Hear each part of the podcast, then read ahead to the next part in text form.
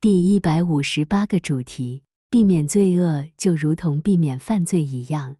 就持有信仰。一、生活中的邪恶破坏了信仰的真理，因为生活中的邪恶属于意志，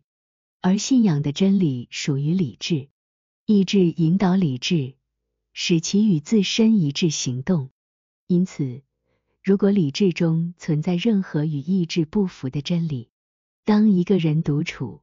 且在他的邪恶及对邪恶的爱欲的影响下思考时，他要么会抛弃理智中的这些真理，要么通过歪曲使他们与意志一致。对于那些生活在良善中的人来说则不同。当他们独处时，他们在良善的影响下思考，并因为理智中的真理与之相符，所以他会爱这些真理。因此，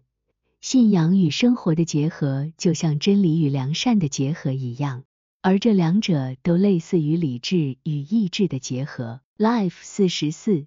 二。因此，正如一个人避免罪恶就如同避免犯罪一样，他就持有信仰。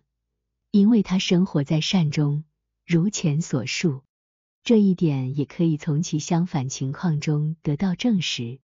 不避免罪恶，如同不避免犯罪一样的人，没有信仰，因为他生活在恶中，